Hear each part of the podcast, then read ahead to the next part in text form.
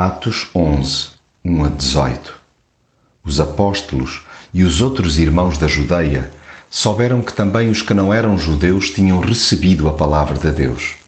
Por isso, quando Pedro chegou a Jerusalém, foi criticado pelos que eram adeptos da circuncisão.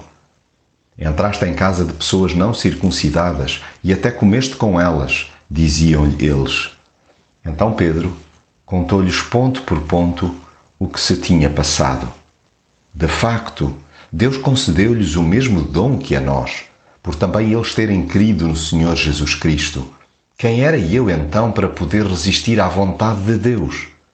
Quando os crentes de Jerusalém ouviram estas coisas, acalmaram e louvaram a Deus. Portanto, Deus deu também aos que não são judeus a oportunidade de se arrependerem e de conseguirem assim a vida eterna.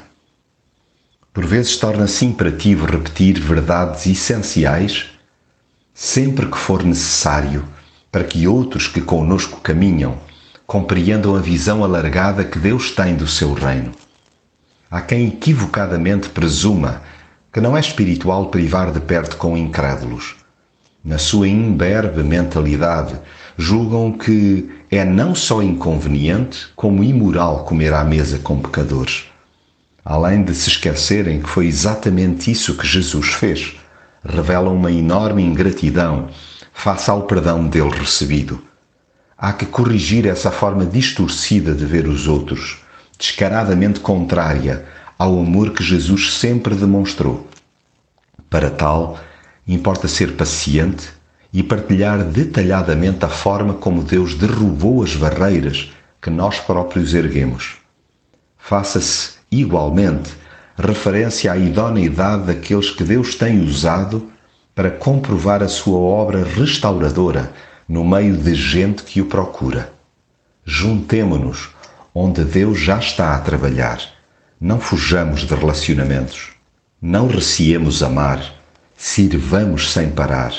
Partilhemos a fé sem fazer exceções.